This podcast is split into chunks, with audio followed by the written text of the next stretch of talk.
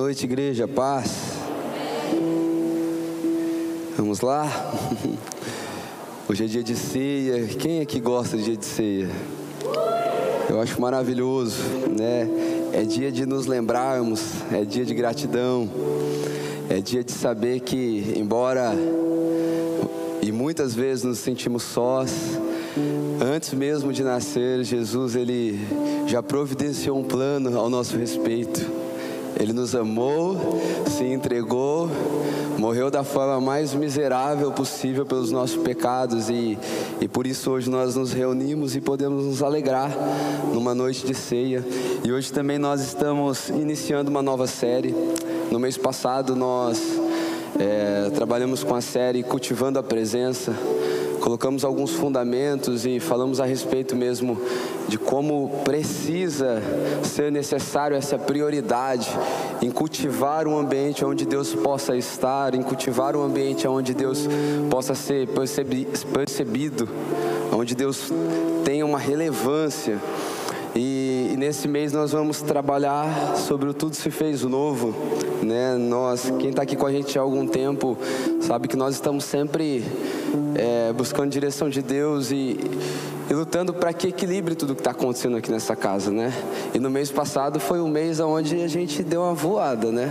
A gente não dá aviãozinho aqui porque não é costume da casa, mas foi um mês de muitas manifestações de Deus, né? Me lembro ainda na foi na ceia do, mês, do mês passado, né? A gente encerrou o culto às oito, continuou até nove horas aqui, o pessoal adorando, buscando. E, e é bom voar. É bom entrar numa dimensão onde Deus fala ao nosso coração e a gente não quer nem saber da segunda-feira, daquilo que está no dia de amanhã. Mas uma coisa é fato, né? Não dá para levar aquele ambiente daquela maneira para o trabalho. Dá para ter de maneira interna uma convicção muito grande de que Ele está, mas não dá para ficar doido do jeito que a gente ficou aqui esses dias, atendendo nossos clientes na nossa faculdade. Então, nesse mês a gente quer catar você que estava voando um pouco, colocar o seu pezinho um pouquinho no chão, para a gente falar a respeito de uma nova vida, a respeito do, do que o Senhor tem para nós de maneira prática. Então, eu quero ser eu desejo ser bem simples, mas ao mesmo tempo muito prático com os irmãos nessa noite, amém? Abram comigo no, na segunda carta de Paulo aos Coríntios, no capítulo 5, verso 17, que vai ser o tema da nossa série, Tudo se fez novo. 2 Coríntios, capítulo 5, verso 17. Conforme os irmãos acharem, digam amém, para mim não me sentir sozinho aqui. Diz assim: Assim que, se alguém está em Cristo, nova criatura é. As coisas velhas já passaram e eis que tudo se fez novo. Feche seus olhos. Jesus, nós estamos diante da Sua palavra. Eu confesso, Pai, que há um sentimento de muita incapacidade no meu coração todas as vezes que eu estou diante da Sua palavra, Jesus. Mas eu clamo nessa noite pelo auxílio do Teu Espírito Santo, Pai. Auxílio para ensinar, auxílio e sensibilidade, Pai, para te ouvir e te obedecer. Mas oro também por um auxílio para aqueles que estão me ouvindo, Pai. Auxílio para aprender, auxílio para digerir nos lugares mais profundos do seu coração, Deus. Eu oro por aqueles que estão me ouvindo aqui nessa noite, Pai, os que estão aqui, os que estão em casa, Pai, de um momento de paz, para que o Senhor nos dê a graça de uma noite leve, onde a Tua palavra tem liberdade para ter um efeito completo. Quero declarar também, Jesus, que, que tudo é para a Tua glória.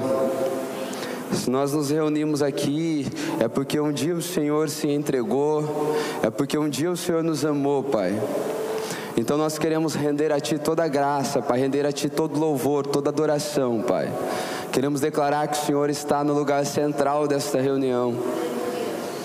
Seu nome é amado no nosso meio, Jesus. Senhor é a razão, Pai, da nossa existência, embora não somos tão constantes como deveria, mas o Senhor é a razão, Pai. Muito obrigado, porque o Senhor nos trouxe até aqui nessa noite. Então, que o seu nome seja glorificado, que o seu nome seja adorado. Espírito Santo, nos ensine a amar a Deus. Espírito Santo, nos capacite a amar a Deus nessa noite. nos capacite a, a compreender tudo aquilo que o Senhor tem depositado como riqueza do conhecimento de Cristo dentro das Sagradas Escrituras. Em nome de Jesus, tenha liberdade, Deus, tenha liberdade sobre nós. Amém, amém. Queridos, é, é Paulo quem escreve essa carta aos Coríntios, né? E ele, ele exorta, ali na igreja dos Coríntios tinham judeus, mas também tinham gentios. E ele, de uma maneira, é como se ele sintetizasse todo o evangelho, dizendo: Olha, agora vocês estão em Cristo, porque estão em Cristo, então são novas criaturas. E se vocês então são novas criaturas, consequentemente as velhas coisas se passaram. E ele termina se dizendo como quem abre uma janela, quem, como quem abre uma porta para uma nova perspectiva, dizendo assim: e a partir de agora tudo se fez novo. A partir de agora existe uma, uma nova vida, um novo acesso para vocês. E eu quero dividir essa mensagem em, em quatro partes. A primeira parte é estar em Cristo. A segunda parte é ser uma nova criatura. A terceira parte é as coisas velhas se passaram. E quero encerrar a respeito dessa novidade de vida que está sendo proposta para nós nesses dias, queridos. Nós precisamos almejar, sabe de uma coisa? Nesses dias nós precisamos ter um desejo por ir além. Nós precisamos entender que Cristo ele é uma fonte inesgotável e abundante e o melhor de tudo, extremamente disponível para nós. Então é necessário uma sede no nosso coração para ir um pouco mais além, porque se nós não tivermos essa sede, a gente vai correr o risco de entrar numa vida de um cristianismo que não muda quem nós somos, a entrar numa vida onde de repente nós servimos a Deus, mas a maior motivação é ministerial, é o trabalho que nós executamos para Ele e às vezes é até porque nós criamos dependência emocional com as pessoas, então nós servimos para estar perto de algumas pessoas. Então nós precisamos entender que há uma vida abundante em Deus e quero começar te dizendo que se tem alguém ou se muitos de nós se encontra num momento onde parece que falta um pouco de sentido Quero te dizer que tem uma porta que se abre para nós. E dentro dessa porta existe uma vida abundante. E ela é abundante porque ela traz significado. E ela é abundante porque ela traz uma viva esperança. Ela é abundante porque ela tira os nossos olhos dessas coisas que a gente já sabe que passa, que são transitórias, que não fazem tanto sentido no final das contas e nos colocam numa perspectiva de eternidade aonde lágrima é enxugada, aonde a tristeza é anulada, aonde a morte é vencida.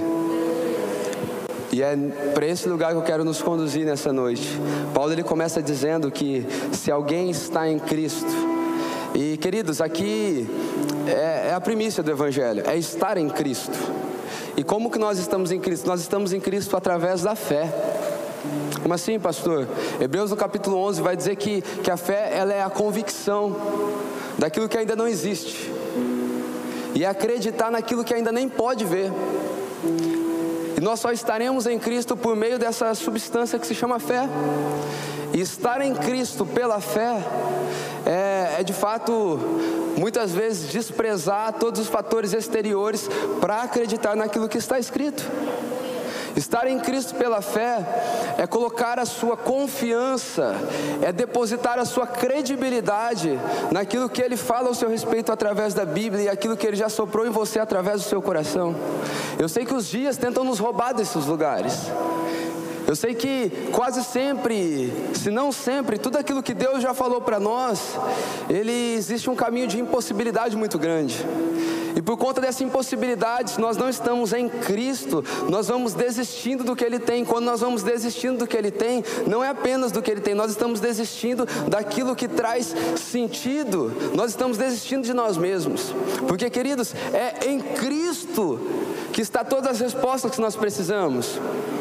É em Cristo que está o homem e a mulher que nós vamos encontrar e, e, então vai fazer sentido a nossa caminhada. E é interessante que Paulo vai usar a expressão em Cristo. Ele poderia usar por Cristo, ele poderia usar para Cristo, mas quando ele usa em Cristo, ele abrange o que é essa vida em Jesus. E, e a vida em Jesus não é eu venho para a igreja, então estou em Jesus. Não, mas estar em Cristo fala de um lugar onde nós vamos habitar. Então não importa se é faculdade, não importa se é trabalho, não importa se é na igreja, não importa onde eu estou. Eu estou em Cristo. É um lugar que eu passo a habitar. É um lugar que eu passo a, a levar. Sabe, quando eu estou em Cristo, quando eu chego nos ambientes, eu mudo, eu transformo os ambientes com simplicidade, não é com carteirada, porque eu estou em Cristo. E quando eu estou em Cristo, eu começo a viver esse lugar onde o ambiente que eu estou é transformado. Porque Cristo ele se torna um lugar para a minha vida. Embora há tempestade, embora há tribulação, embora há tristeza, eu permaneço em Cristo. Embora há frustração, o ambiente que é proposto para nós é em Cristo. E a Bíblia vai dizer que Cristo, Ele venceu todas essas coisas.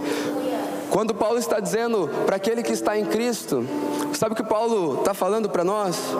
Paulo está dizendo assim: sabe tudo aquilo que Cristo conquistou quando ele veio como homem? Cristo venceu o pecado, Cristo venceu a morte. Cristo tinha plena comunhão com o Pai. Então, quando eu estou em Cristo, eu tomo acesso de todas essas coisas.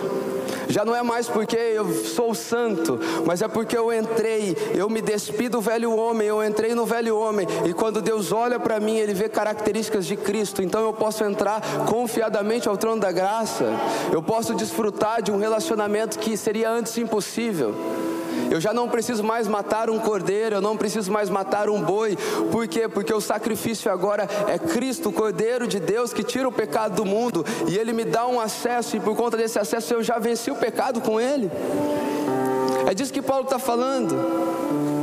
Estar em Cristo é, é esse lugar, é fazer de Deus a sua única fonte de sustento e alimento.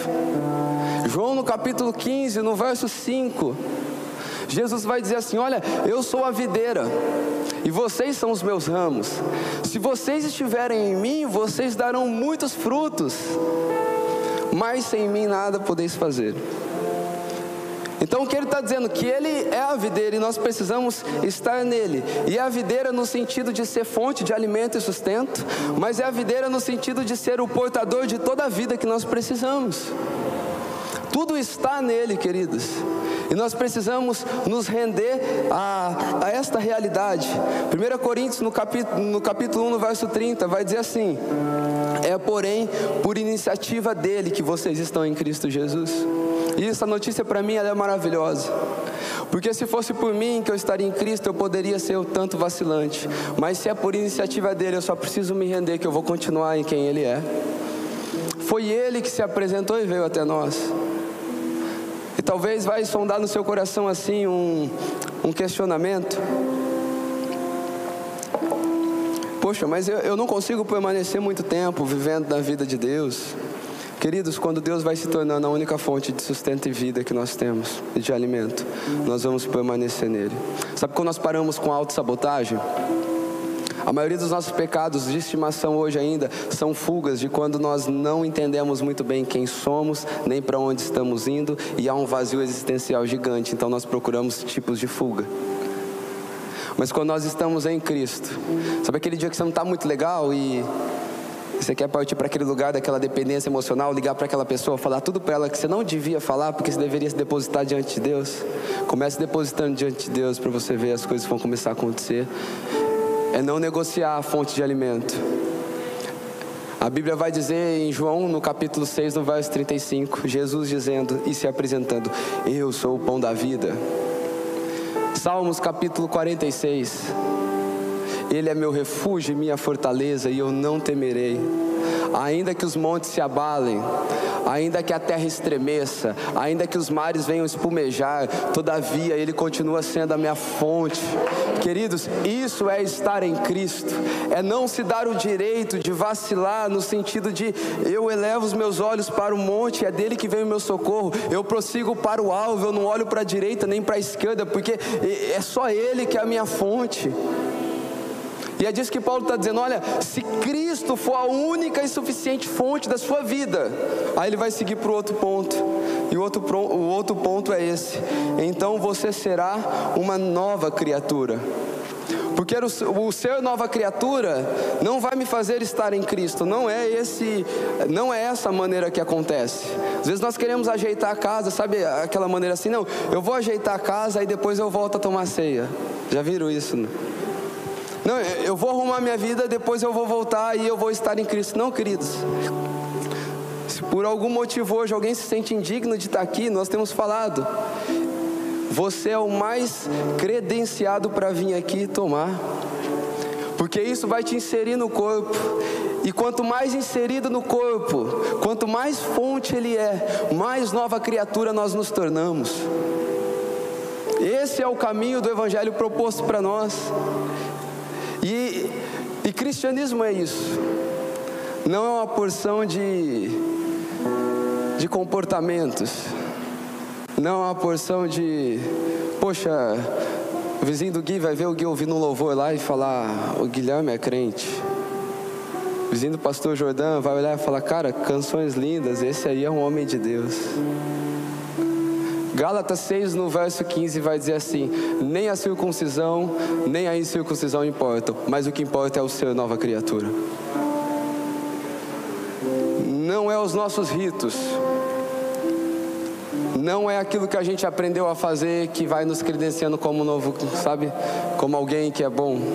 Não, é o ato de vivermos o que professamos. Se professarmos Cristo com a nossa boca, mas o nosso coração e vida permanecer inalterado, isso não é o ser nova criatura? Precisamos embarcar nessa, nessa jornada. Quando Paulo está falando aos Coríntios, é como se ele estivesse dizendo assim para os judeus: Ei, vocês que são judeus, vocês precisam aprender uma coisa. Agora que vocês estão em Cristo, vocês já não são mais independentes a, a ponto de o seu sacrifício te salvar a ponto de no dia da expiação você levar um cordeirinho no ombro e ir lá e entregar ele. Não, agora vocês estão em Cristo, vocês precisam deixar para trás aqueles rituais que vocês se apegavam, que santificavam. Essas são as velhas coisas, e talvez aos gentios o que ele está querendo dizer, ei, sabe a adoração aos ídolos? Sabe o, o, o nível baixíssimo moral que vocês vivem? Essas coisas precisam ficar para trás, porque vocês estão em Cristo Jesus. E queridos, é isso que vai sendo proposto para nós. Romanos no capítulo 6, no verso 4, vai dizer assim: Fomos sepultados com ele na morte pelo batismo, para que com ele Cristo foi para que, como Cristo foi ressuscitado dentre os mortos pela glória do Pai, assim também andemos em novidade de vida. Sabe, quando nós estamos em Cristo, a gente vai morrendo para nossa vontade. Você pega uma criança, por mais educado que seja seu filho, se ele for criança, ou seu filho que já foi criança, apesar que para pai e mãe, né, pode ser gigante, é, continua sendo um filhinho, né? Mas ele chega na hora do almoço, ele quer chupar um pirulito, ele quer comer um chocolate. E por quê? Porque o maior sinal de maturidade é viver para aquilo que você deseja fazer. Mas o estar em Cristo vai nos levando para um lugar onde nós vamos vivendo, executando coisas que nós não desejaríamos, mas por uma perspectiva maior. Por que, que o, o pai e a mãe diz, filho, você não deve comer um, um chocolate? Porque é hora de comer um arroz e feijão. É porque ele tem uma perspectiva que esse filho precisa estar saudável. O chocolate não mata ele ali naquele momento. E nós, por uma perspectiva maior, nós vamos vivendo de não e não. E cada não que eu falo é um espaço que eu abro para que Cristo cresça dentro de mim. Não aqui, foi pequenininho. Eu já falei, eu acho que aqui em cima desse púlpito, eu preciso voltar a fazer isso. Eu lembro lá atrás, tinha dificuldade com, algum, com algumas coisas ainda meio grotescas. E eu sabia que eu não ia conseguir permanecer durante muito tempo. E tem pecado que a gente já sabe que o bicho vai pegar pra gente. E eu falava, Deus, pode ser que amanhã eu vou errar de novo nisso. Mas toda vez que eu acertava, eu falava, Deus, essa é para você. São esses pequenos gestos. Você não precisa vencer. A Bíblia diz que basta para cada dia o seu mal. Você precisa vencer hoje. É hoje o nosso dia. É hoje a nossa oportunidade. E cada não que eu digo para mim é um sim que eu digo para Cristo em mim. Cada momento que eu morro de vontade de fazer alguma coisa, mas eu falo, Cristo, vou deixar o Senhor crescer dentro de mim. Cristo vai ganhando espaço para que a nova criatura vá sendo formada dentro de mim de você. Ele vai ganhando esse espaço. É assim que Cristo vai crescendo dentro de nós, queridos. É no dia a dia, são nas pequenas coisas. Sabe, se nós perdemos o desejo de sermos pessoas melhores, nós seremos tão pior quanto quem está lá fora, porque a informação chega, a gente acha que já sabe de tudo, não ouve mais ninguém e não tem espaço para que o Espírito se manifeste com vida dentro de nós. Então nós precisamos dar espaço para Deus nesses dias. Quanto menos a sua vontade você fazer. Lembra que Jesus falou para Pedro? Falou, Ei Pedro, hoje você vai para onde você quer, faz tudo do seu jeito, mas chegará o dia que você vai para onde você não quer. E esse é o lugar que Deus está propondo para nós nesses dias. E é nesse lugar de ir para onde eu não quero, ir para onde eu não consigo ir para aquilo que parece impossível para mim, que Cristo vem pegando na minha mão e o Espírito dele vem esculpindo dentro de mim a beleza que há nele.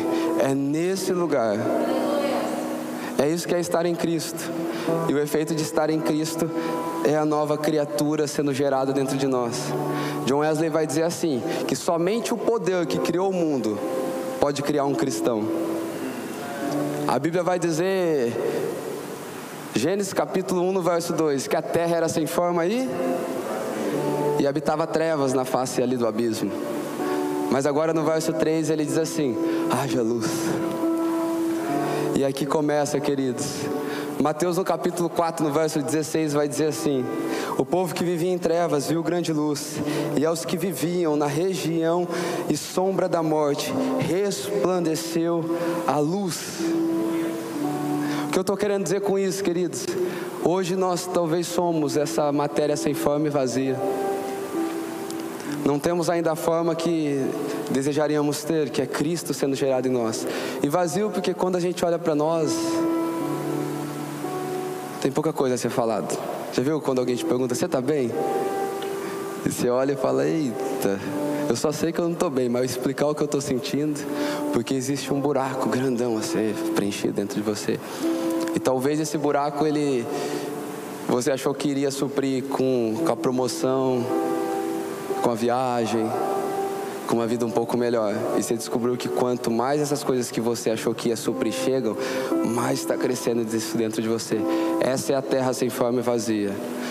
Mas como John Wesley disse, que somente o poder que cria o mundo pode criar um cristão. Hoje Deus está soprando sobre a nossa vida. Haja luz haja clareza, haja direção, haja destino, haja uma nova perspectiva, haja um ar mais leve para se respirar, haja uma caminhada mais leve para andar. É o que Cristo está soprando sobre nós, queridos. O seu nova criatura, o caminho de morte, a princípio ele parece ser uma vida totalmente penosa, mas nós vamos descobrindo que andar em Cristo e ser nova criatura é abrir mão da nossa força, do nosso jeito de fazer e entrar na leveza do Pai e só deixar o rio soprar para onde nós estamos. Ezequiel 47 vai dizer: naquele homem que ele entra no rio, ele vai andando alguns côvados, ele vai andando alguns côvados, mas a Bíblia vai dizer que chega num momento que agora só dá para passar a nada. E eu acredito que é nesse lugar que Deus começa a fazer em nós o que Ele quer.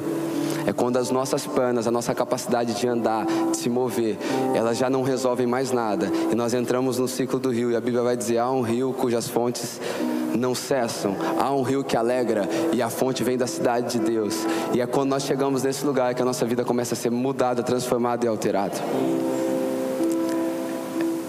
É nesse processo de morte. Porque é o que Romanos vai dizer: se com Ele morremos, com Ele também ressuscitaremos. E agora, através do Seu Espírito, andaremos em novidade de vida. Deus tem isso para nós, queridos. É uma porta que se abre. É uma nova perspectiva que nós podemos entrar. Talvez faz alguns anos que você não entra num processo de mudança de vida mesmo. Você já chegou num lugar e falou: Poxa, eu acho que é isso aqui mesmo que eu quero viver. E por consequência, faz tempo que você não tem um toque fresco de Deus. Quando é, Paulo vai escrever sobre nova criatura, a palavra que ele usa para nova é a palavra kainos. E essa é a mesma palavra de Mateus no capítulo 9, no verso 17, que vai falar a respeito do odre novo que é necessário para preservar o vinho novo. O que, que eu estou querendo dizer com isso? Mateus 9,17 vai dizer que não se deita vinho novo sobre odre velha, porque a odre velha ela se rompe. Então se deita vinho novo sobre odre novo. Eu quero dizer é que essa nova vida é uma estrutura que o Senhor está criando em você, que vai ser flexível para receber as novidades que Ele tem para você, os toques frescos que Ele tem para nós. Mateus capítulo 3, quando João ele vinha ali no deserto, arrependei-vos, pois é chegado o reino de Deus. É como quem diz assim: olha, através do arrependimento, agora Deus dá um novo odre para você. E agora esse reino de Deus é o vinho novo que está para descer sobre nós, queridos. Nós precisamos acessar essa novidade de vida. E essa novidade de vida vem para aqueles que estão em Cristo, que não se auto-sabotam, que não ficam procurando fuga, mas que vão até a fonte, ficam grudadinhos ali na fonte, a tal ponto que nós damos lugar para o Espírito fazer em nós tudo aquilo que ele tem para fazer e manifestar. Quantos desejam esse lugar? E Paulo segue dizendo que as coisas antigas se passaram. E aqui eu acredito que as coisas antigas se passarem é uma grande evidência que nós estamos em Cristo e nós estamos nos tornando novas criaturas.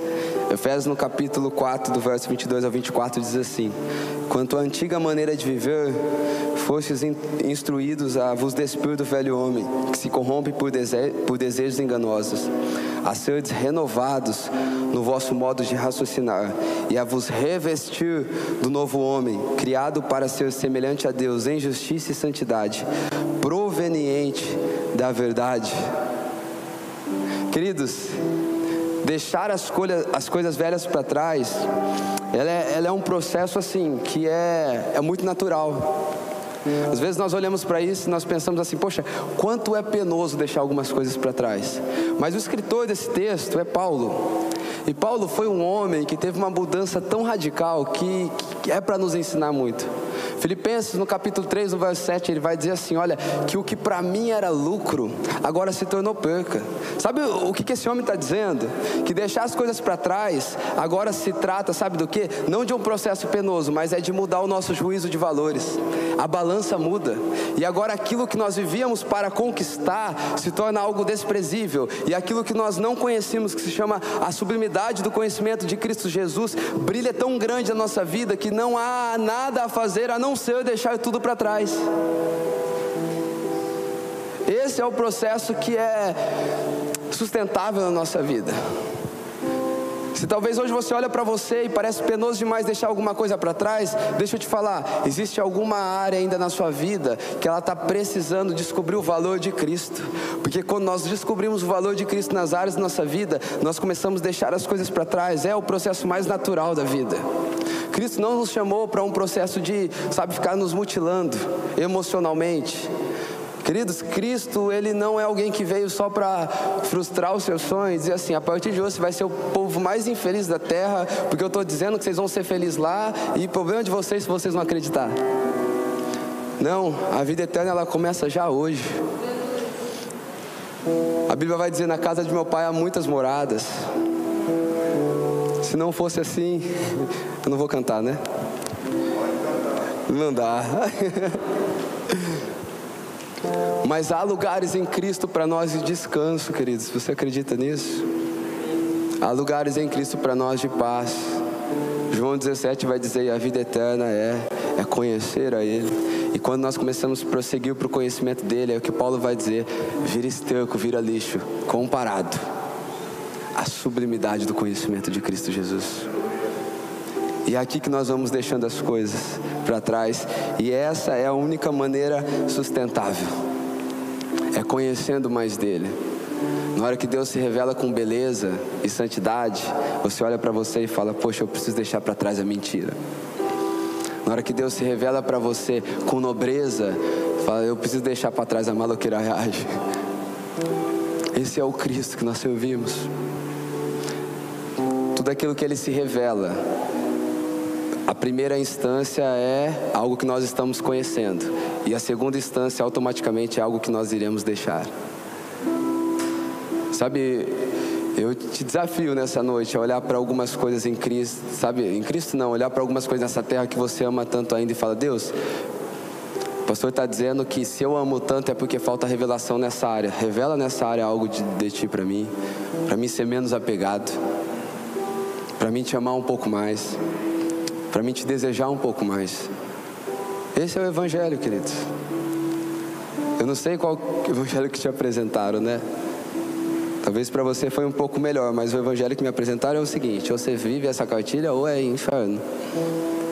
E eu me olhei para aquele evangelho e em algum momento da minha vida eu pensei, então não é para mim. Mas quando nós vamos prosseguindo, é em Cristo,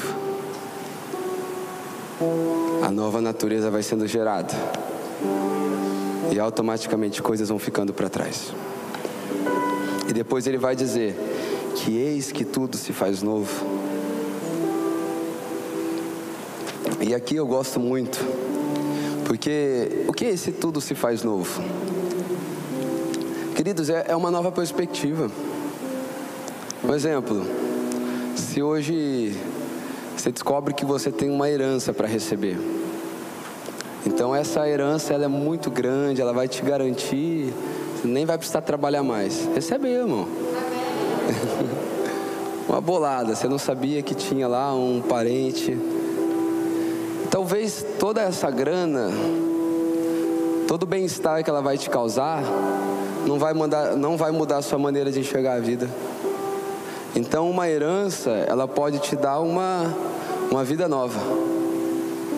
Mas o que Deus está prometendo é uma nova vida. Sabe qual é a diferença? É mesmo se ele não te curar. É mesmo se as suas contas não forem pagas. É mesmo se ele não fazer na sua família o que você tem orado tanto para ele fazer. Você olha por uma outra perspectiva. Você consegue aceitar a vontade dele da maneira dele. Você olha por uma outra janela. Você troca lente. É uma nova perspectiva. Não é mais se eu estou sofrendo, Deus precisa mudar minha situação. Mas é no meio do sofrimento. Eu ganho experiência. E essa experiência se torna Cristo em minha esperança da glória. É olhar de uma outra maneira. É por isso que tudo se faz novo, queridos. Às vezes Deus não cura. Eu não estou aqui para roubar a tua esperança. Às vezes Deus não, não vai pagar o nosso boleto. Às vezes nós vamos orar tanto pela nossa família e às vezes não vai acontecer. Mas a nova perspectiva de Deus é um lugar onde Ele nos coloca com gratidão. É um lugar que, independente do dia bom, do dia mal, dentro de nós há uma ação que glorifica o nome dEle. E através dessa ação, queridos, nós vamos parar de ser tão pedintes. Nós vamos nos tornar pessoas que Deus vai fazer coisas que nós nem estávamos esperando. E eu creio nessa realidade. Eu creio que Ele é um Pai que deseja fazer o desejo do nosso coração. Mas antes disso, Ele quer fazer a gente sentir o próprio coração dele. A Bíblia vai dizer que se a palavra dele estiver em nós, nós estivéssemos nele, então nós iríamos pedir tudo e ele nos daria. Mas primeiro a palavra dele precisa estar na gente, a gente precisa estar nele, é em Cristo Jesus. Então, uma nova perspectiva. Romanos, no capítulo 12, do verso 1 ao 2, não precisa abrir, não, deixa ganhar tempo. Rogo-vos, pois, irmãos, pela compaixão de Deus, que apresenteis o vosso corpo em sacrifício vivo, santo e agradável a Deus, que é o vosso culto racional. E não sede conformados com este mundo, mas sede transformados pela renovação do vosso entendimento, para que experimenteis qual seja a boa, agradável e perfeita vontade de Deus. Sabe o que Paulo está dizendo aqui? Que nós não devemos nos conformar. E o fato de não nos conformar vai nos permitir se renovar. Queridos, eu peço a Deus que Ele coloque dentro de nós uma santa inquietação nesses dias. Que nós vamos trocar a listinha dos pedidos pela listinha daquilo que eu preciso melhorar. Que nós vamos trocar a listinha de tudo aquilo que eu quero pedir para tudo aquilo que eu quero me tornar. Já disse nesse púlpito, Deus não falou para para Abraão, Abraão, eu te darei uma benção. Deus falou para Abraão, eu te farei uma benção. Qual a diferença? É que uma benção passa. Agora, se o Senhor te fazer uma benção por onde você anda, querido, as pessoas serão abençoadas, as situações serão transformadas. Então, quem se conforma não se renova.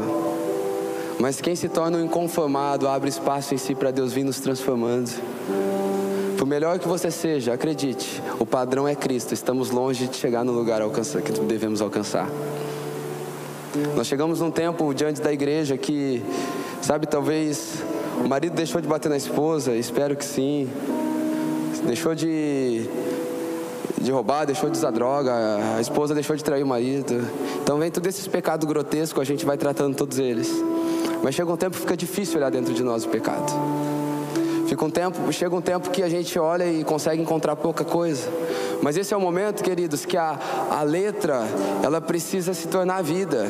E o Espírito, aquele que convence, ele precisa ter, primeiro de nós, sensibilidade, segundo, disponibilidade, terceiro, disposição para a transformação das coisas que ninguém está vendo. Quando alguém chega e fala, Gui, isso é uma bênção, cara.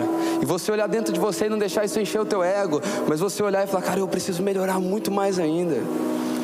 Porque tudo que Deus tem olhado e procurado na terra, deixa eu te falar isso, é, pode ser muita pretensão minha, mas é um homem, uma mulher confiável, que não vai se embriagar com o que Deus está dando, mas vai se manter sóbrio, com caráter, com retidão, e quando errar, vai se arrepender rápido, para poder fazer tudo que Ele tem para fazer aqui na terra.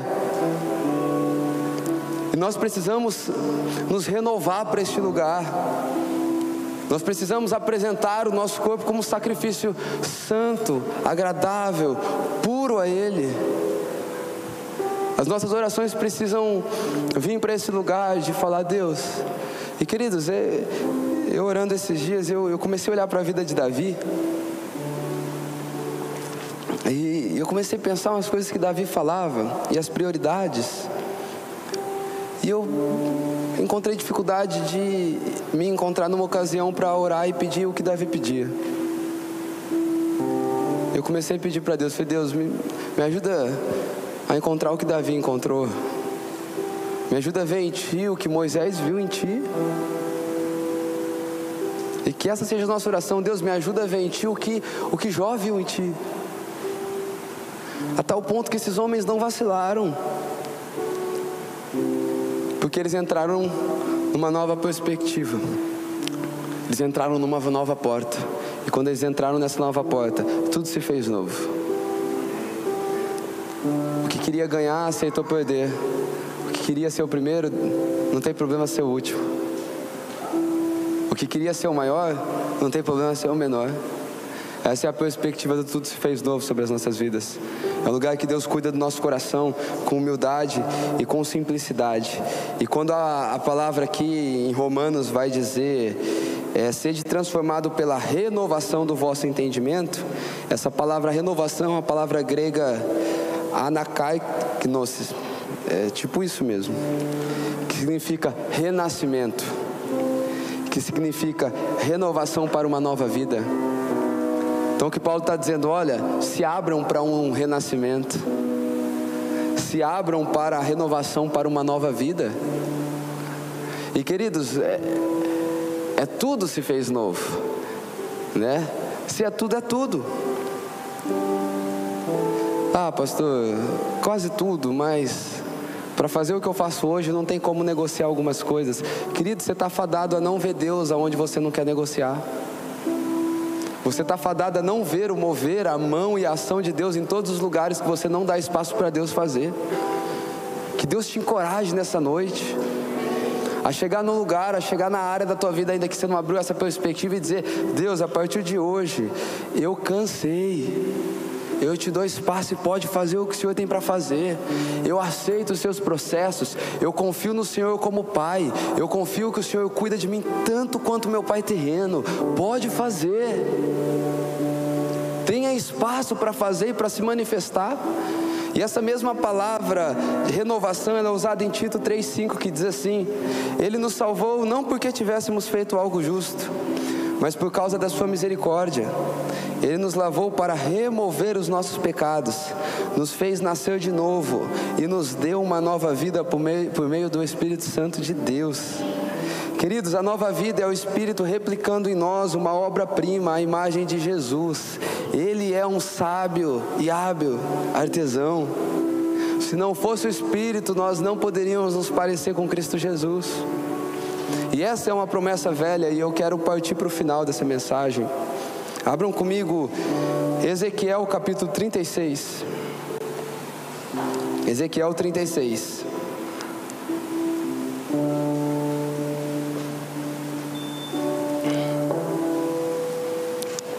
Ezequiel 36, a partir do verso 25. Já li esse texto aqui. Mexe muito com meu coração ele. Ezequiel capítulo 36, a partir do verso 25, conforme os irmãos acharem. Aí estamos juntos, amém. Diz assim: Então aspergirei água pura sobre vocês, e vocês ficarão purificados. Eu os purificarei de toda a impureza e de todos os seus ídolos. Eu lhes darei um novo coração e porei dentro de vocês um espírito novo. Tirarei de vocês o coração de pedra e lhes darei um coração de carne. Porei dentro de vocês o meu espírito e farei com que andem nos meus estatutos e guardem e observem os meus juízos. Vocês habitarão na terra que eu dei aos seus pais. Vocês serão meu povo, eu serei o seu Deus. Eu os livrarei de todas as impurezas. Farei vir o trigo e o multiplicarei. Não trarei fome sobre vocês. Multiplicarei fruto da, os frutos das árvores e das colheitas do campo, para que vocês nunca mais passem vergonha entre as nações por causa da fome. Vai recebendo aí, gente. Então vocês se lembrarão dos seus maus caminhos e das suas ações que não foram boas, e vocês terão nojo de vocês mesmos por causa das suas iniquidades das suas abominações. Não é por causa de vocês, fique bem entendido, que eu faço isso, diz o Senhor Deus. Fiquem envergonhados e confusos por causa dos seus caminhos, ó casa de Israel. Assim diz o Senhor Deus: no dia em que eu purificar de todas as iniquidades, então farei que as cidades sejam habitadas e as ruínas sejam reconstruídas. A terra que estava abandonada será cultivada e deixará de ser um lugar abandonado aos, olhos de todos os que passam. Então se dirá: a terra abandonada ficou como o jardim do Éden. As cidades que estavam desertas e abandonadas e em ruínas foram fortificadas e habitadas. Queridos, é, é por meio do Espírito Santo de Deus que nós podemos nos parecer com Cristo Jesus. E essa era uma promessa desde Ezequiel.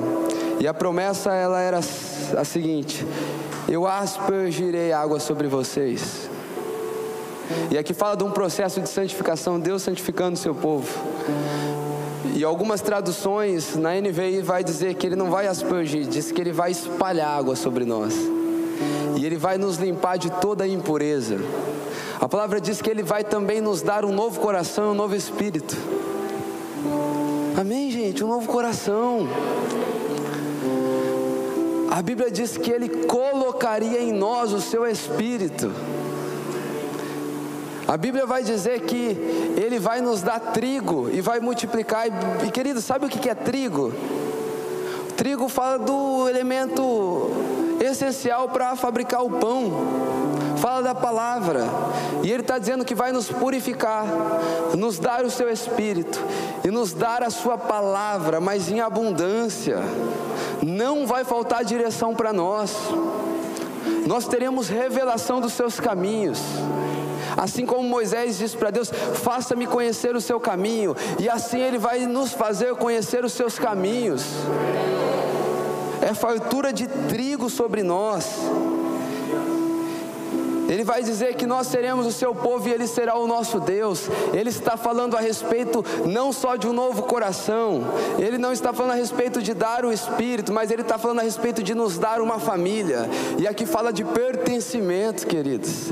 A Bíblia vai dizer que Deus faz com que o solitário ande em família. Deixa eu te falar, talvez até hoje você andou só, mas há uma mesa posta, há uma família disponível para ti, da onde a nossa aliança não está respaldada no que nós gostamos ou deixamos de gostar, mas é uma aliança que está respaldada em Cristo no lugar de arrependimento. E enquanto estamos nele, nós podemos desgastar a nossa relação, mas ele renova todas as vezes, porque a nossa relação está nele. Purificados, com um novo coração, com um novo espírito, casa do seu espírito, com senso de pertencimento. E ele vai dizer assim ainda: vocês vão lembrar das suas iniquidades e vocês vão sentir nojo. E gente, falar de sentir nojo é uma coisa muito pesada, né? Imagina você olhando, eu sinto nojo de você. Só que aqui é algo muito bom. Porque o nojo é tudo que nós precisamos para olhar para as práticas que não agradam a Deus e não voltar para elas. Ele está dizendo assim: vai precisar mais ficar nessa luta sangrenta, não. Eu vou pôr uma repulsa dentro de você pelas suas velhas práticas. Elas vão ficar para trás. Vocês vão caminhar para uma nova vida. E ele segue dizendo ainda que a terra que era abandonada. E queridos, qual que era a terra abandonada? Eu vou falar de mim. Eu estou deixando bem prático esse texto. Talvez eu vou, vou até pecar um pouco nele. Mas qual que é a terra abandonada? Eu, eu lembro do Hugo alguns anos atrás. Eu lembro que embora o Hugo estava sorrindo no meio de todo mundo, feliz, sempre fui esse. Você sempre vai me ver sorrindo, não é verdade? Sempre estou assim, ó. Mas eu sei que havia um lugar aqui dentro que era extremamente abandonado. Eu sei que existe uma solidão aqui dentro, uma tristeza inexplicável. E o que o Senhor está dizendo? Que a terra que está abandonada, terra fala do nosso coração, fala daquilo que nós fomos construídos, agora vai se tornar como o jardim do Éden. Pastor, o que é o Éden? É um lugar de relacionamento. É o lugar onde governo existe. É o lugar onde prioridade é administrada. É um lugar onde existe perfeita ordem. Então o Senhor está dizendo, aonde havia um abandono, agora eu vou trazer ordem. Eu vou trazer um relacionamento abundante. Deus visita todos os dias. Queridos, é, é promessa demais para nós. E Ele vai dizer que aquela cidade que era abandonada, agora ela vai ser fortificada e habitada. Lembra que terra que nós éramos? De sem forma e vazio para fortificado e habitado. Fortificado porque Ele é o nosso refúgio. Fortificado porque Cristo está na nossa frente. E habitado porque agora a gente não precisa mais sofrer sozinho. Habitado porque agora a gente tem um lugar para recorrer. A gente tem um amigo e a Bíblia vai dizer: pode uma mãe esquecer do seu filho que amamenta. Eu, todavia. Queridos, você não está sozinho. Na jornada de se tornar um pouco mais parecido, Ele está contigo, te pega pela mão. Há uma nova perspectiva e a gente não precisa ter medo.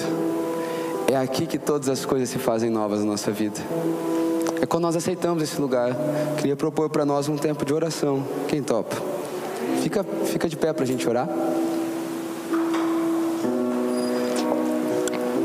Feche seus olhos.